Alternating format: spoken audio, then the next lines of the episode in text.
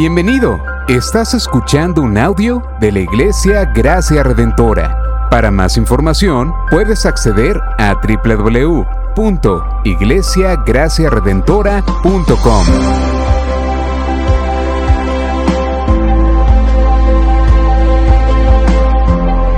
En la exposición de la palabra, el pastor Israel Vega.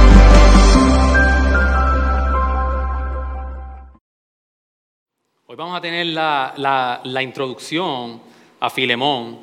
Eh, hemos eh, dividido la carta desde el versículo 1 hasta el versículo 7 y luego Pastor Joel va a estar predicando del 8 hasta el 25. Pero permítame hoy leer la, carta completa para todos poder caer en, contexto de lo que, de lo que Pablo le, le está escribiendo a Filemón. Así que leemos. Pablo, prisionero de Cristo Jesús, y el hermano Timoteo, a, Filepón, a Filemón, nuestro amado hermano y colaborador, a la hermana A- Apia y a Arquipo, nuestro compañero de milicia, y a la iglesia que está en tu casa. Gracias a vosotros y paz de parte de Dios nuestro Padre y del Señor Jesucristo. Doy gracias a mi Dios siempre haciendo mención de ti en mis oraciones, porque oigo de tu amor y de la fe que tienes hacia el Señor Jesús y hacia todos los santos. Y ruego que la comunión de tu fe llegue a ser eficaz por el conocimiento de todo lo bueno que hay en vosotros mediante Cristo.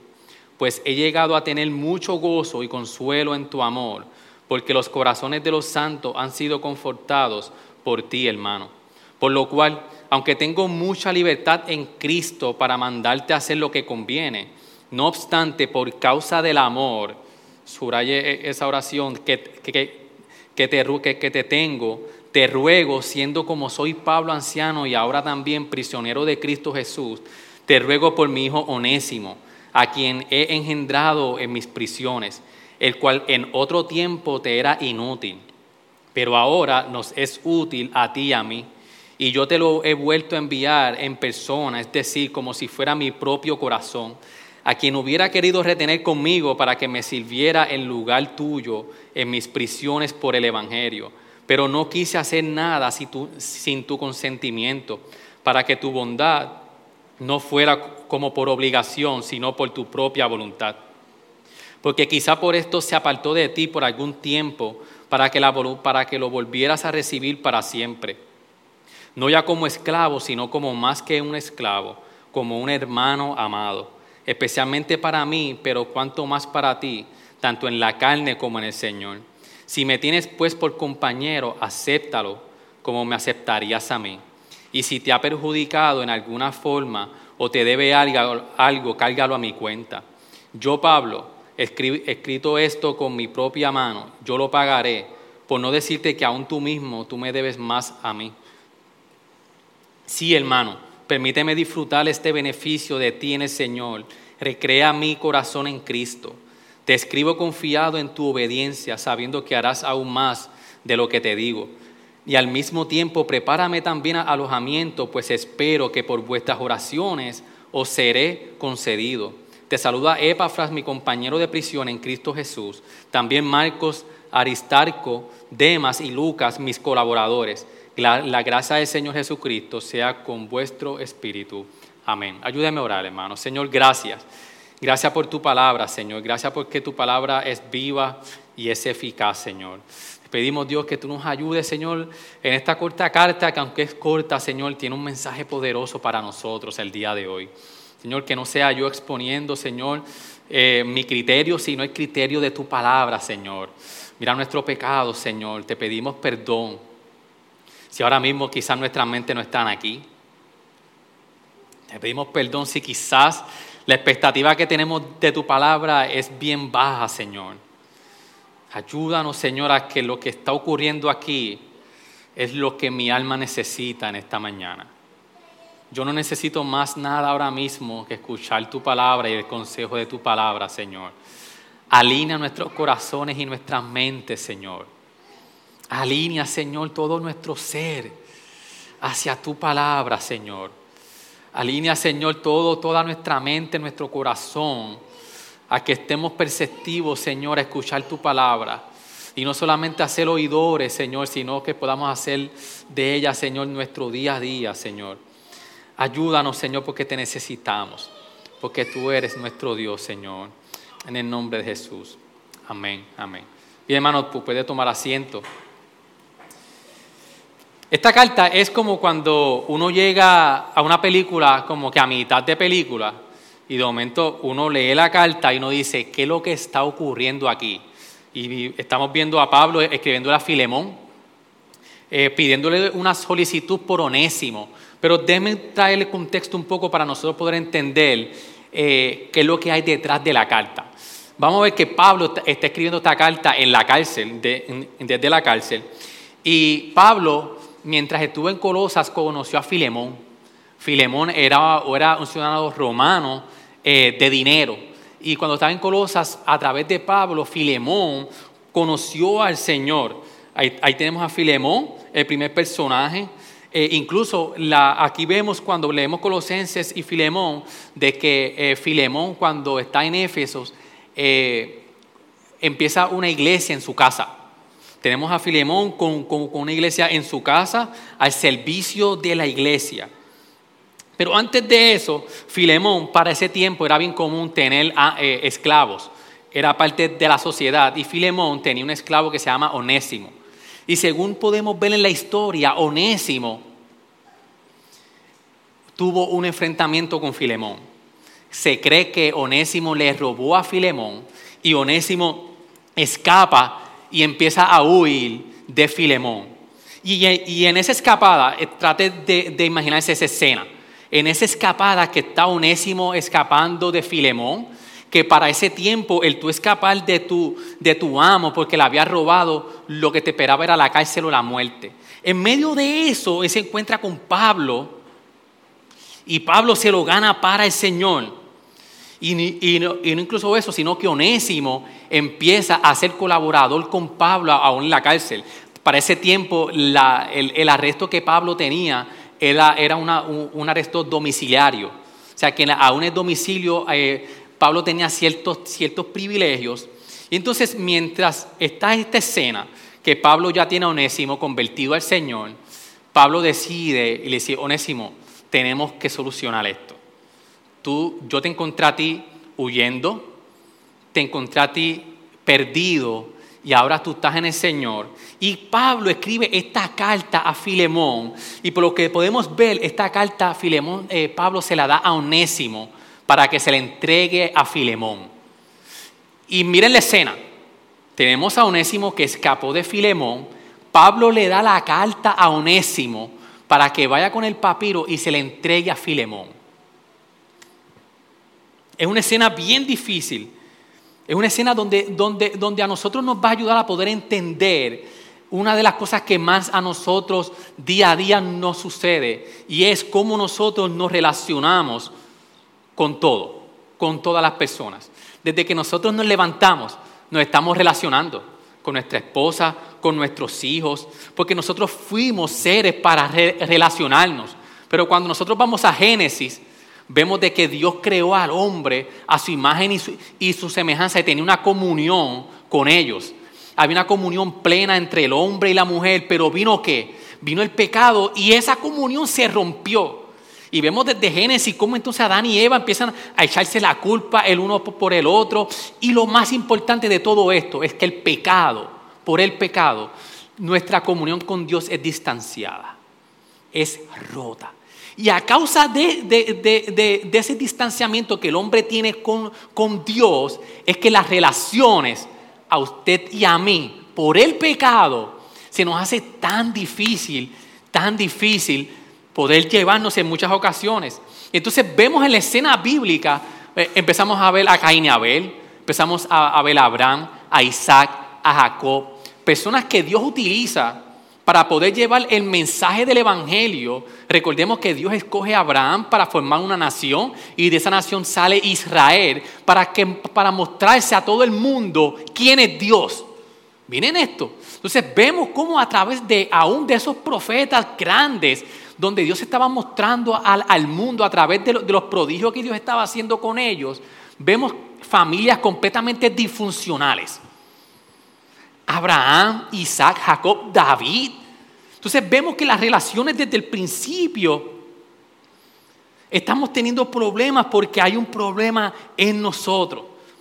Y por eso Filemón nos lleva a nosotros a llevar cómo el Evangelio transforma las relaciones personales, aún las que se han roto a niveles humanamente incorregibles, y cómo se refleja la comunión en la, comunidad de fe. Y la proposición es esta. Por nuestra fe en Cristo, las relaciones tienen que ser transformadas. Porque la implicación de la comunidad de fe es una implicación que no es superficial. Son implicaciones que van mucho más de un club social, son, son, implicaciones que van a una comunidad profunda. Tenemos que reflejar la imagen de Dios. Aún en la Trinidad vemos cómo había una comunión plena y nosotros somos llamados a, llevar esa imagen de Dios. Por eso, ¿qué pregunta nosotros de análisis vamos a estar viendo hoy? Tenemos la, proposición que por nuestra fe en Cristo las relaciones son transformadas. Ahora bien, ¿por qué, la, ¿por qué la comunión entre hermanos es diferente a la del mundo? ¿Cuáles son mis responsabilidades y privilegios en una comunidad de fe? Vamos a ver eso. ¿Qué nos enseña entonces Filemón en esta, primera, en esta primera introducción, donde vamos a ver a Pablo sentando las bases de cómo usted y yo nos podemos relacionar? Y aquí tenemos un caso extremo. Aquí tenemos un caso extremo donde una persona que era esclavo para ese tiempo le roba a su amo y se encuentra con él. Y va a él, Pablo entonces, a, a solicitarle a Filemón que por favor que lo aceptara. y que no solamente que lo aceptara, sino que lo perdonara. Y no solamente que lo perdonara, sino que lo aceptara como un hermano amado. Y Pablo empieza en estos primeros siete versículos. Hay mucho contenido donde Pablo empieza a sentar las bases de por qué Filemón debe de perdonar a Onésimo. Y lo interesante aquí es que Pablo comienza en el versículo 1 describiéndose como Pablo prisionero de Cristo Jesús.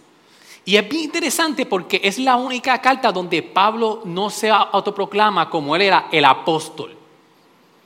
Pablo se pone como prisionero de Cristo Jesús. Y lo primero que podemos ver aquí es que, es que Pablo quería que Filemón, por su propio amor que había dado a Cristo Jesús, pudiera reaccionar a la solicitud de Pablo. Pablo por ser el apóstol Pablo, él podía decirle a Filemón, tienes que perdonar a Onésimo porque lo tienes que hacer porque es tu deber. Pablo se distancia de esa autoridad apostólica y le dice, hey, Filemón, Pablo prisionero de Cristo Jesús. Entonces, ¿qué es lo que está entonces entre líneas o, ahí Pablo le está diciendo a Filemón? Pablo está diciendo, pero ven acá, si, si Pablo estaba prisionero de César, en Roma. Porque entonces dice que es Pablo prisionero de Cristo Jesús. Porque es un recordatorio sutil a Filemón por los propios sacrificios que Pablo había, estaba pasando por el, por, el, por el Evangelio. Pablo le está diciendo a Filemón, mira Filemón, yo estoy aquí en la cárcel y yo me estoy despojando de todos mis derechos por el bien del Evangelio. Miren, cómo Martín Lutero hace un comentario a esta carta y dice, Pablo se despoja de sus derechos para animar a Filemón también a renunciar a sus derechos. Pablo dice, Filemón, yo, yo estoy negándome a mis derechos. Yo, ciudadano romano que puedo estar con muchos privilegios, estoy aquí en en la prisión y quien tiene el control de todo lo que está ocurriendo en mi vida no es el César, sino que es Cristo Jesús. Y le está diciendo, Filemón, identifícate conmigo porque yo estoy sufriendo por el Evangelio. Pero yo tengo el conocimiento y la, y la, y la certeza de que yo no soy prisionero de César, yo soy prisionero de Cristo Jesús. Y yo estoy cumpliendo la voluntad del Señor. Y yo no, y yo no he permitido de que esta injusticia que, está ocurriendo vaya a dominar lo que el Señor quiere que, que yo haga. O sea, Pablo, Pablo cuando vemos en Filipenses 1.29, Pablo, mire cómo dice a los Filipos, porque a vosotros se, se os ha concedido por amor de Cristo no solo creer en Él, sino también de sufrir por Él. Y esa palabra concedido significa que es un regalo. Es, Pablo está diciendo en Filipenses, porque a vosotros se nos ha dado el don, el regalo, por amor de Cristo, no solo creer en Él, sino también sufrir por Él. Y Pablo está diciendo, Filemón, lo que yo te estoy pidiendo, yo sé que no es fácil.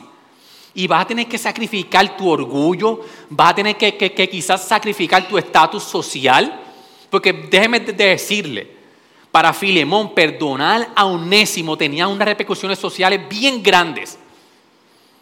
Su estatus como amo quizás empezaba a, la, gente iba a empezar a verlo débil.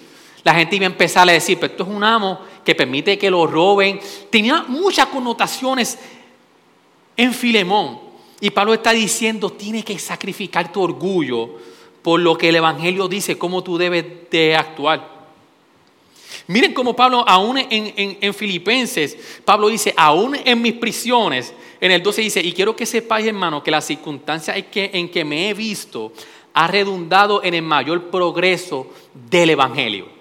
Veo un Pablo en Filipenses aprovechando en la cárcel, prácticamente teniendo una célula en la cárcel, eh, eh, convirtiéndose lo que estaban al lado de él, está en Roma aquí preso, eh, él, se gana a Onésimo para el Señor, aún en medio de esas circunstancias, él no miraba lo que le estaba ocurriendo, sino cómo el Evangelio podía seguir progresando.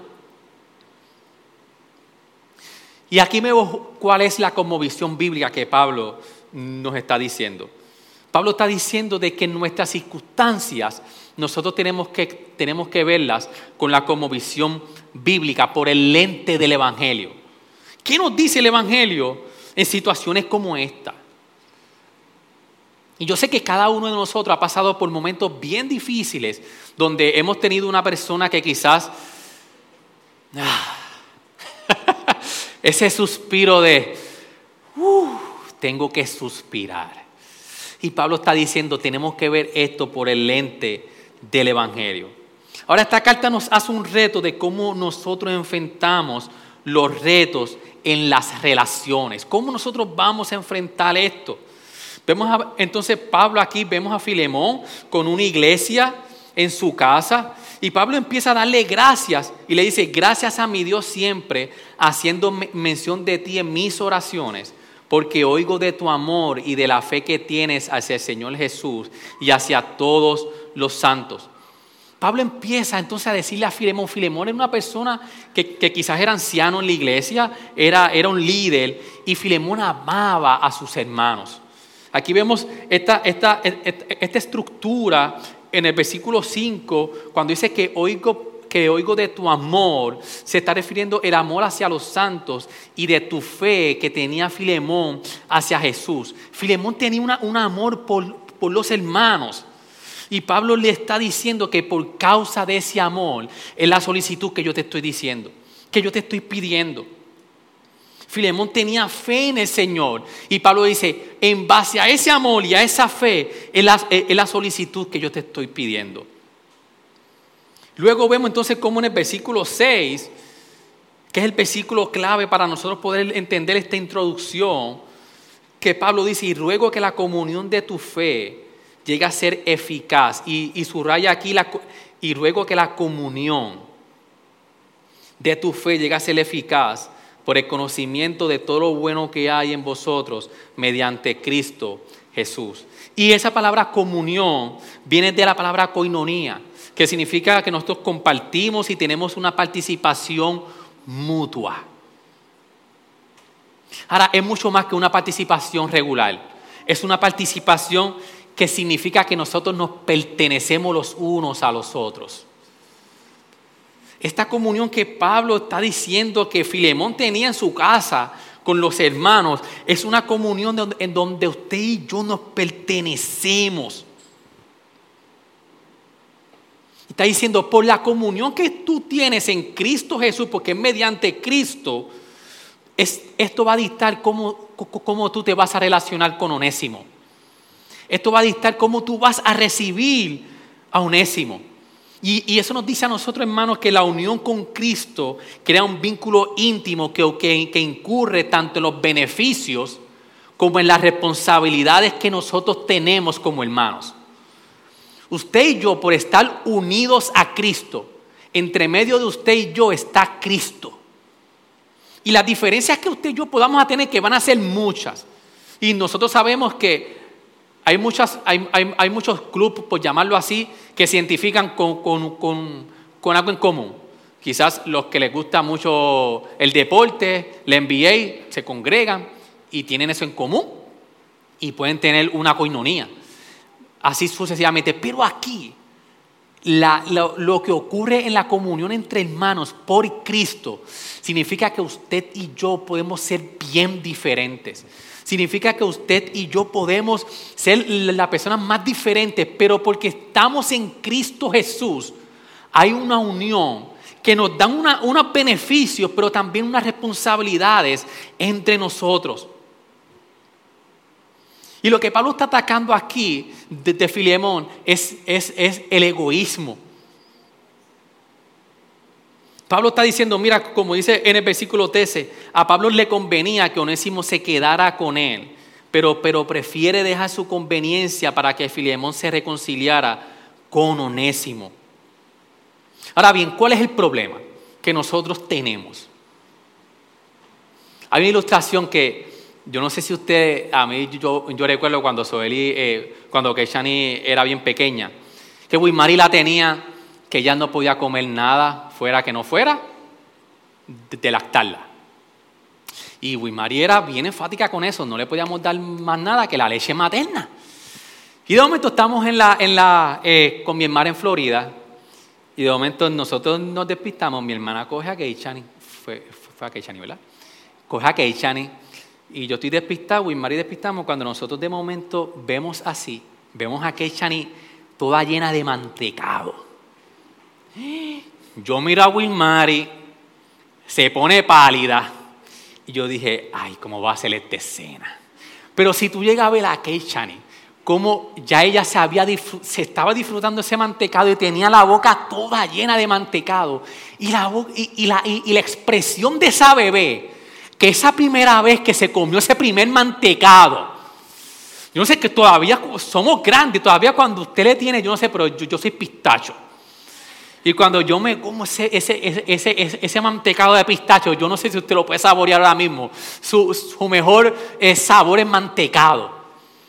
O su mejor comida. Usted se da esto y, y, usted se da ese placer. Pero pues nosotros vemos a esa niña disfrutándose ese mantecado. Y yo veo que Wilmy va a tomar acción y Wilmary se detiene y vemos. Y decimos, es que ella se lo está disfrutando tanto. Esa niña se había disfrutado y madre creía. Y decía, decía, pero si es que yo le he dado leche materna y es lo que ella necesita, lo más que ella se disfruta. Pero en ese momento se estaba disfrutando ese mantecado. Así, así fuimos nosotros y así somos nosotros. Tenemos que ser por el Evangelio. Usted y yo, nuestro problema es que cuando nosotros conocimos a Cristo Jesús, es como esa primera vez que usted se dio ese mantecado. Y todo el asombro de usted, y todo lo que usted piensa, y, y, todas las cosas que usted puede, pues puede pensar que le hacían falta, usted empezó a verla que se cumplían solamente en Cristo Jesús. Y toda nuestra vida empieza a girar alrededor de Jesús. Y fuimos tan, tan, tan y tan asombrados al ver el Evangelio, lo que el Señor hizo por nosotros, que si nosotros merecerlo, murió por nosotros, nos reconcilió con el Padre, que empezamos a vivir asombrados por lo que Él hizo por nosotros. Pero llega el momento donde llega el pecado. Y aunque el Señor nos transforma, el pecado empieza a buscar y nosotros empezamos a buscar otras cosas donde nosotros nos podemos asombrar. Miren cómo Pablo en 2 Corintios 5, 14 al 15 dice, pues el amor de Cristo nos apremia, habiendo llegado a esta conclusión, que, que uno murió por todos, por consiguiente todos murieron, y por todos murió, para que los que viven ya no vivan para sí, sino para aquel que murió y resucitó por ellos. Y nuestro mayor problema es que usted y yo somos tentados día a día, cada vez que nos levantamos, a vivir para nosotros. Y no me diga que no, que desde que nos levantamos empieza nosotros siempre que a jalar para acá. Empieza entonces desde que nos levantamos. Yo me estoy cepillando los dientes con Wilmary y empezamos. Y yo, chica, pero dame el break, que yo tengo que salir. Y empezamos con esa dinámica constantemente donde yo empiezo a vivir para mí. Y ese asombro de lo que Jesús ha hecho por mí en ese momento se me olvida. Y lo que estoy viviendo es, yo merezco esto. Y queremos coger el trono de Dios, lo que Dios es, y queremos que todo gire alrededor de, nosotros. Ese es nuestro problema, el, gran, el, el egoísmo en nuestras vidas. ¿Y cómo lo vemos? En el día a día, en la queja. Si usted vive una vida de queja, bienvenido. Dejaste de vivir para Dios para vivir para ti. Cuando estás en el centro, cuando te sientes merecedor de todo, cuando tus deseos te dominan, tu corazón y cuando todo se trata de ti mismo. Yo no sé si a usted le ha pasado, pero en muchas ocasiones, en varias ocasiones, de esos días, he entrado por esa puerta, luchando con mi pecado, y quizás veo un hermano que quizás no me saludó como yo quería que me saludara. Lo que empiezo a pensar es en mí. Ah, ¿por qué? ¿Por qué, ¿Por qué me mira así? ¿Por qué no me recibió como... Y empezamos a juzgar. Y el Evangelio lo que nos dice es, mira, ¿qué le pasa a tu hermano? Ora por él. Cuando nosotros hablamos mucho más de lo que queremos que lo que se nos ha dado, están viviendo para ti. Cuando comparamos lo que tenemos con lo que otros tienen y lo poco satisfecho que estamos la mayor parte del tiempo, si usted se siente todo el tiempo insatisfecho por lo que tiene, es porque usted está viviendo para sí, para usted mismo, y se le ha olvidado que lo que Cristo hizo por usted es lo que nosotros necesitamos. Nuestro problema no es la queja en sí, es que estamos viviendo para nosotros y no para Él. Ahí es cuando atamos el deleite y satisfacción de sus corazones a cosas en lugar que Dios. Cuando nosotros empezamos a atar que el deleite y la satisfacción de nuestra vida empieza a, a, coger lugar otras cosas que no es Dios, ahí empieza la queja, ahí empieza a empezar a compararnos con los demás. Ese es nuestro gran problema. Y, eso es lo que Pablo le está diciendo a Filemón, entre líneas le está diciendo a Filemón, yo sé que no es fácil lo que Onésimo te hizo, pero tú no puedes vivir para ti, tú tienes que vivir para Cristo Jesús. Ahora, ¿cómo nosotros podemos llegar a esto? ¿Qué nos dice el Evangelio de cómo nosotros podemos vivir unas relaciones bíblicas? El Evangelio nos dice que Cristo tuvo que sufrir nuestro castigo para poder reconciliarnos con el Señor. Hey, hermano, y, eso tiene que tener para nosotros un impacto.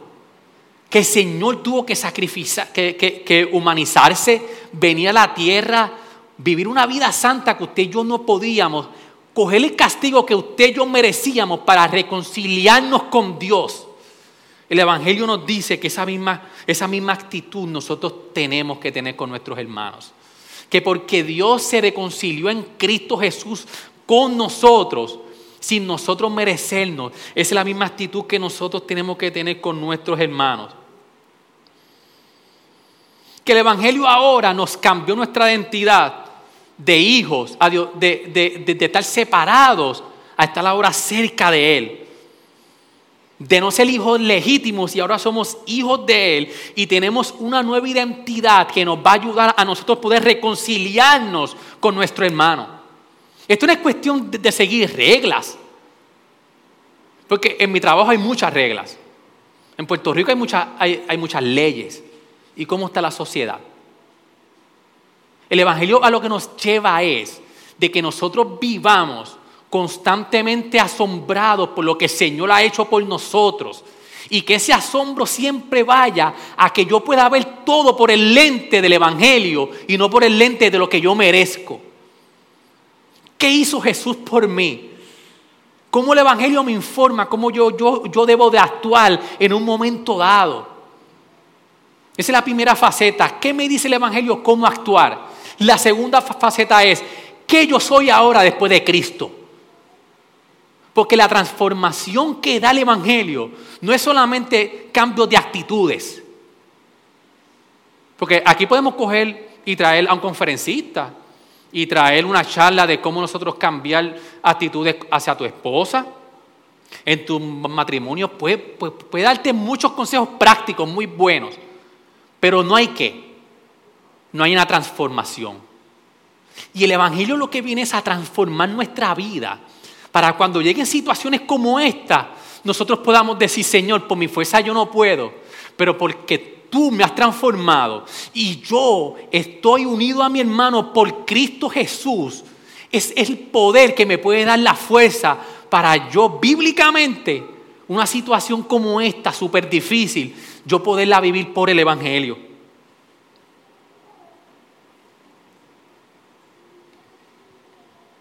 Esta nota me encantó y la quiero leer. La decía Portrait en su, en, su libro Asombro, debido a que Cristo se humilló, por eso ahora pertenezco a la familia de Dios. Al mirar esto debe salir un amor profundo por Cristo y dejar el egoísmo con nuestro hermano. Un ejemplo en nuestro día a día, porque nosotros no tenemos esclavos que trabajen para nosotros, sí, no creo que nadie tenga. Pero, ¿cómo nosotros vemos nuestro día a día en el matrimonio? Un buen, consejo a un matrimonio, ¿cuál puede ser? Buena comunicación, respeto, paciencia, trabajo en equipo. Son muchas cosas prácticas que nosotros podemos ver en la relación matrimonial. Pero les puedo decir algo, y yo sé que usted, cada, cada uno que está casado aquí lo puede decir, que por más que usted persiga todas estas cosas, su matrimonio no es transformado. Estas cosas no transforman su matrimonio. Porque siempre va a llegar el día donde por más que usted quiera, el pecado va a estar presente y está presente. Y para transformar nuestro matrimonio, mucho más que estos consejos prácticos, lo que necesitamos es recordar cada momento de sacrificio de Jesús por nosotros. Y aplicando ese sacrificio a cada aspecto de nuestra relación y que solo el Evangelio puede transformar nuestros corazones, no solo cambiar actitudes. El, Evangelio me recuerda cuando yo estoy en un momento donde hay una situación que estamos bien, la, cosa bien buena, como decimos en buen puertorriqueño, que tanto mi esposa como yo somos pecadores.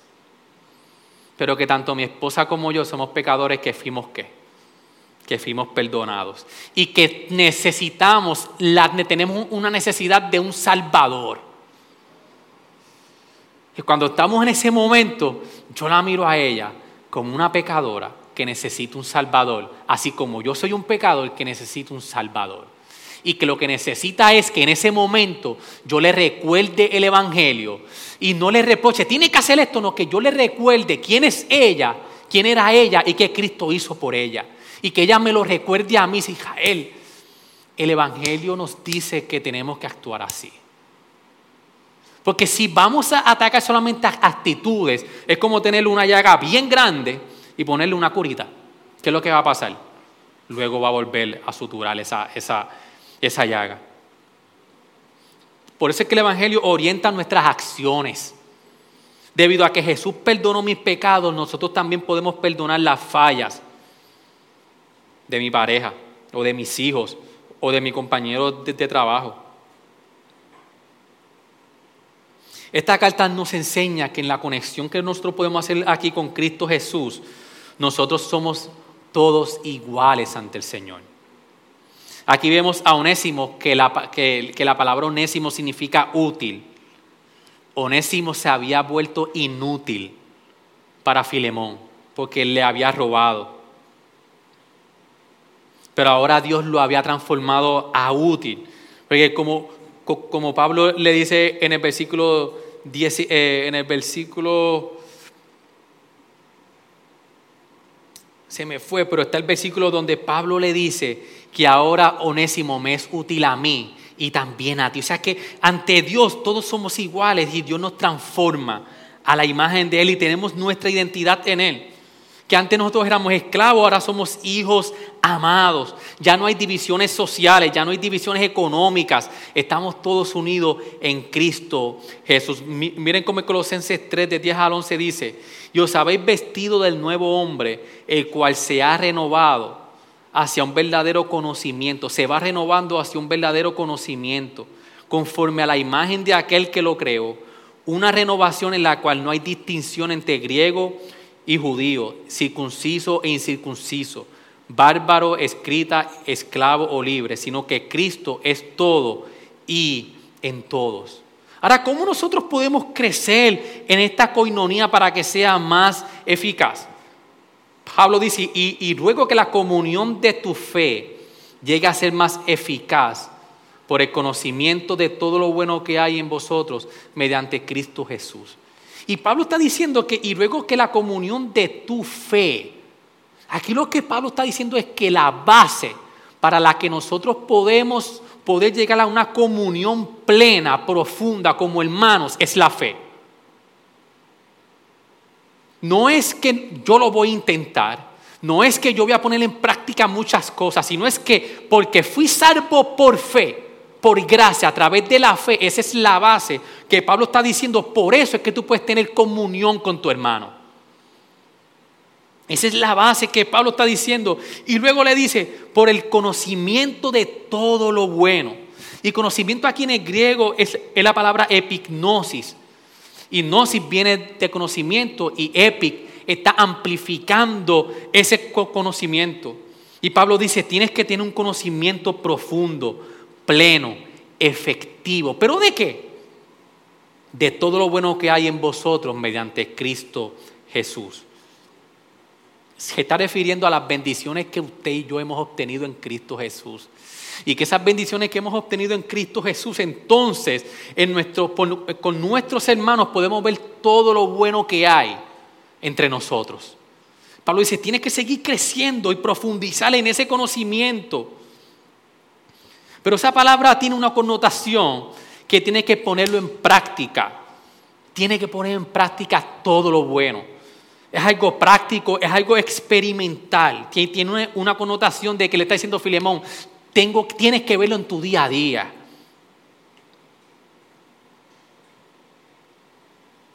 Ahora, cada uno de nosotros tiene un ideal de lo que es una comunidad de fe.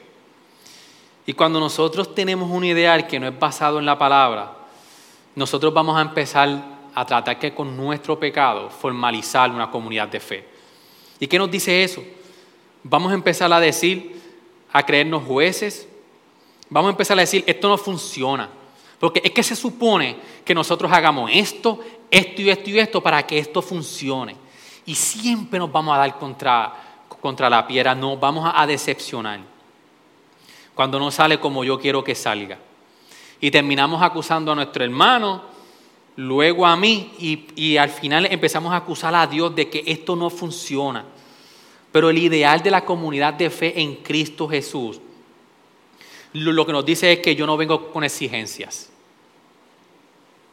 sino yo vengo con un corazón agradecido, de corazón y con una actitud de recibir de que damos gracias a Dios por todo lo que ha obrado en nosotros. Damos gracias por hermanos que viven bajo su llamado, su perdón y la misma promesa que nosotros. Y podemos compartir nuestra vida pecadora bajo la bendición de su gracia. Y Dietrich dice en su libro Comunidad de, Fe, la hora de la gran decepción por causa de los hermanos puede representar un momento verdaderamente saludable Dietrich dice, ese momento de la gran decepción, donde quizás usted está con su hermano, con su cónyuge, y usted dice, pero es que esto no es lo que, esto no es lo que yo espero. Dietrich dice, es el mejor momento, es el, el momento más saludable, pues nos hace comprender que no podemos vivir de nuestras propias palabras ni de nuestras obras, sino únicamente de la palabra y la obra que nos une unos con otros, el perdón de nuestros pecados por Cristo Jesús. Ahora, si usted no es, es un no creyente, ¿qué nos dice esta, esta introducción en el contexto de, la carta? Que quizás tú eres un onésimo que estás huyendo y que estás huyendo porque te sientes que le fallaste a todas las personas con que tú vivías. El Señor también, como hizo Pablo, como el Señor hizo a través de Pablo, el Señor te quiere rescatar. Y como bien Pablo le dijo a Filemón, que la deuda que quizás Onésimo te tiene, ponla a mi cuenta, que yo pago. Y es lo mismo que Cristo Jesús puede hacer por ti. Que quizás tú sientes que tú tienes una deuda con muchas personas. Quizás tú sientes que, le debes tanto porque le ha fallado a tantas personas. Eso, eh, el Evangelio nos dice que Jesús pagó la deuda que nosotros teníamos contra el Padre.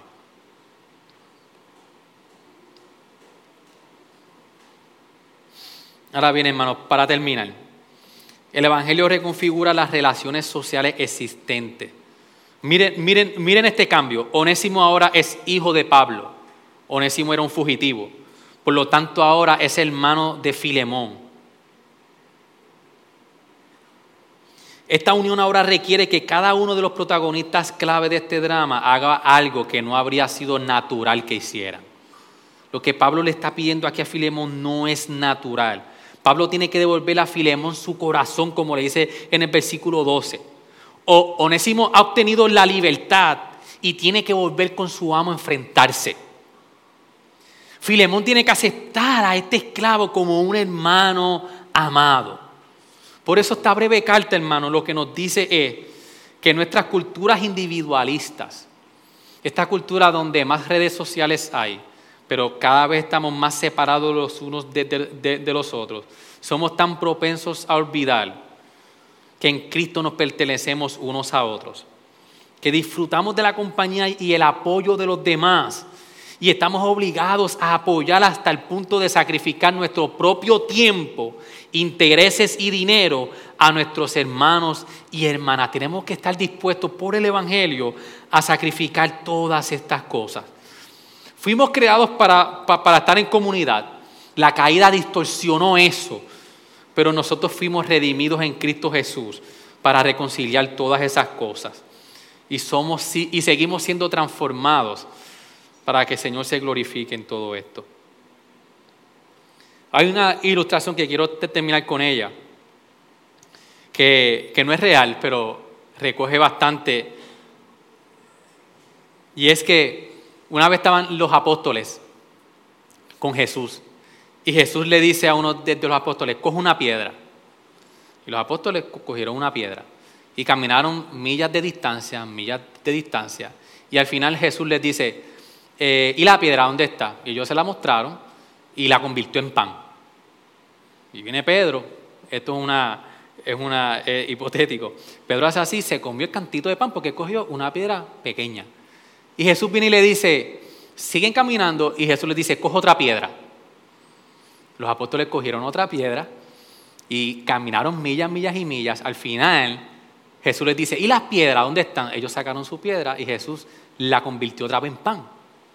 Y Pedro dice, espérate que en la tercera, este no me va a coger. Y viene Jesús y le dice, cojan otra piedra. Y viene Pedro y coge este peñón grande se lo echa al hombro y empiezan a caminar millas y millas y millas. Y Pedro decía, aquí yo me voy a saltar. Cuando Jesús convierte esta piedra en pan, yo me voy a dar las alteras que, que no me ha dado en todo este día con todas estas millas que hemos recogido. Entonces, cuando llegan después de, muchas millas, Pedro está esperando que Jesús diga, ¿dónde está la piedra? Jesús le dice, saquen las piedras. Y saca a Pedro esa piedra bien grande que casi no podía con ella. Y Jesús le dice, pongan en el piso y síganme. La enseñanza es que Jesús le quiso decir a Pedro de que no se trata de ti, se trata de mí. No me sigas porque voy a convertir la piedra en pan. Sígueme porque yo soy Jesús el que te salvó. Y en muchas ocasiones y en el contexto de la carta nosotros tenemos que aprender que nuestro gran problema es cuando vivimos para nosotros. Y no vivamos para que Jesús convierta esa piedra en pan y yo tener un beneficio, que lo obtenemos en el Evangelio, pero vivamos para Jesús, para que nosotros podamos tener una comunidad de fe y una comunión con nuestros hermanos con una como visión bíblica. Oramos al Señor. Señor, gracias. Gracias por tu palabra, Señor. Gracias, Señor, y te pedimos perdón porque nuestro egoísmo, tantas veces, Señor, que, que pecamos uno contra los otros. Pero aquí, Señor, en, esta carta a Filemón, tú nos recuerdas de que tú vienes a transformar nuestras relaciones. Señor, y, en tantas implicaciones o, o, en tantos momentos que nosotros podemos poner en práctica las implicaciones que el Evangelio tiene a cada una de nuestras relaciones, Señor. Ayúdanos que, que nosotros podamos seguir transformando nuestras relaciones en nuestra comunión plena, Señor. A que nosotros podamos seguir creciendo en comunión con, con Cristo Jesús, porque es quien nos une a nosotros, Señor. Que es una unión profunda, Señor. Que esta carta, Señor, nos enseña que esa comunión y la fe que hemos obtenido por tu gracia, Señor, que es esa fe, Señor, esa gracia que hemos obtenido a través de la fe, que no ha sido don de nosotros, sino que tú nos, no, nos has regalado, es la base para nosotros poder llegar a una, a una comunión plena con nuestro hermano. Ayúdanos, Señor, a nosotros poder vivir agarrados de ti, Señor. Ayúdanos. Gracias por sintonizarnos. Puedes encontrarnos en las diferentes plataformas de redes sociales, como también visitarnos a www.iglesiagraciaredentora.com.